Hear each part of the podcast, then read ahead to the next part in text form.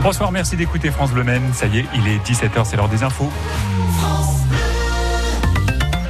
Et tout de suite, l'info trafic et mobilité avec euh, des ralentissements à la flèche sur le boulevard Montréal. Vous êtes nombreux également sur le rond-point de l'Océane. C'est à Saint-Saturnin. Il y a des travaux à cet endroit. La météo pour demain avec plus de nuages qu'aujourd'hui. Les températures qui vont aussi un peu baisser. Bulletin complet dans ce journal.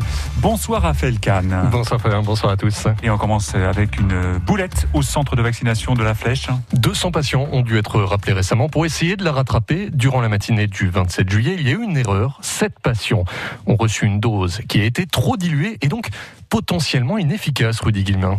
Quand elles arrivent au centre de vaccination, les doses sont concentrées. Il faut donc diluer chaque flacon avec du sérum physiologique afin d'obtenir 7 doses à injecter. Problème, ce matin-là, un flacon a été dilué deux fois.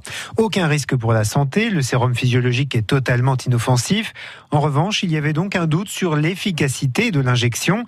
Si le protocole a permis de déceler cette erreur, impossible en revanche de savoir à qui ces doses avaient été injectées. Il a donc fallu rappeler tout le monde pour deux séances de rattrapage. Sur les 200 personnes concernées, 140 se sont présentées pour un test afin de vérifier leur immunité. Quatre des sept patients concernés ont été retrouvés et revaccinés avec une dose normale. Le protocole de dilution, lui, a été revu. Une erreur regrettable, mais sans conséquences graves, insiste le docteur référent du centre, qui déplore la gêne et le stress causés pour les patients, d'autant plus dans une campagne vaccinale déjà fragilisée par la suspicion et la propagande anti-vax. Les explications de Rudy Guillemin et une ou deux personnes vaccinées ce matin-là n'ont pas pu être recontactées. Elles sont invitées à se tourner dès possible vers le centre de vaccination de la Flèche afin de vérifier leur immunité. Il faudra peut-être une troisième dose de vaccin. D'après une étude britannique, l'efficacité des vaccins diminue au bout de six mois. Le président du conseil scientifique, Jean-François Delfrécy, s'est déjà dit favorable à une campagne de rappel. Pour le moment, seuls les plus de 65 ans et les personnes avec des comorbidités sont concernées. La situation épidémique reste critique dans les Antilles. Le gouvernement a décidé de repousser la rentrée scolaire du 2 au 13 septembre. C'est le cas en Guadeloupe, en Martinique, à Saint-Martin, Saint-Barthélemy et dans une partie de la Guyane. Bonne nouvelle, le taux d'incidence diminue légèrement grâce au confinement. C'est la fin du quoi qu'il en coûte. C'est le message du ministre de l'économie Bruno Le Maire au patron. Il était invité par le MEDEF aux rencontres des entrepreneurs de France. Avec la reprise de l'économie, les aides vont diminuer, mais il se veut rassurant et ajoute que l'État continuera de soutenir les entreprises dans le besoin. Plusieurs bassins sartois frappés par la sécheresse. Avec des mesures de restriction des usages de l'eau, deux bassins sont en alerte renforcée. Il s'agit de celui de Largance dans le sud-ouest et de Visparence entre Bonne-Étable et Savigny-l'Évêque. Trois bassins sont aussi en alerte, celui de Lagny-Veuve-Tusson dans le secteur du Grand Lucé, de l'Aune ou encore de Veigne dans l'ouest. Pas de restriction, mais le seuil de vigilance est aussi atteint dans plusieurs autres bassins. L'atelier municipal de Jupy a été cambriolé. C'était dans la nuit de lundi à mardi. Les voleurs ont emporté quasiment l'intégralité du matériel et des outils. Le maire de la commune, Vincent Gros, rapporte l'histoire sur sa page Facebook. Avec ce détail, les cambrioleurs, probablement pour effacer leurs traces, ont aspergé les poignées de porte d'huile de lin.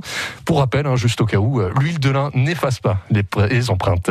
Vous écoutez France Bleu Maine, il est 17h03. Deux médailles, deux médailles pour cette première journée de Jeux paralympiques. Le nageur Hugo Didier remporte l'argent 400 mètres nage libre. La cycliste sur piste Marie Patouillet a de son côté décroché le bronze en poursuite individuelle. C'est en revanche l'échec pour le rugby fauteuil. Les Bleus se sont inclinés 53-51 face au pays hôte, le Japon. Pour sortir de la phase de poule, il leur reste encore à affronter le Danemark et l'Australie. Le capitaine des Bleus, Jonathan Hiverna, préfère rester positif.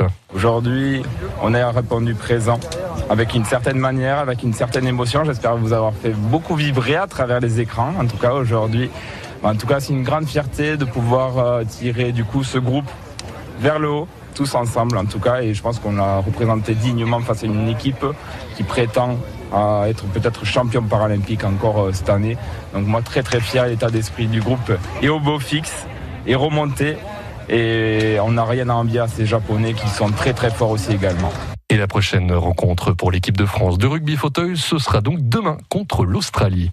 Le Mansard Basket n'accueillera finalement pas Zachary Peacock. L'ailier américain, meilleur joueur du championnat français en 2018, a reporté son arrivée au Mans pour des raisons personnelles.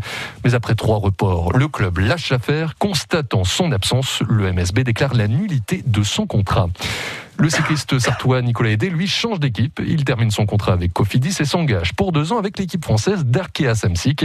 Il a notamment remporté le Tour du Limousin en 2018 et a été maillot rouge durant une journée sur le Tour d'Espagne en 2019. En mai dernier, il s'était blessé durant le Tour d'Italie avec une double fracture de l'humérus gauche.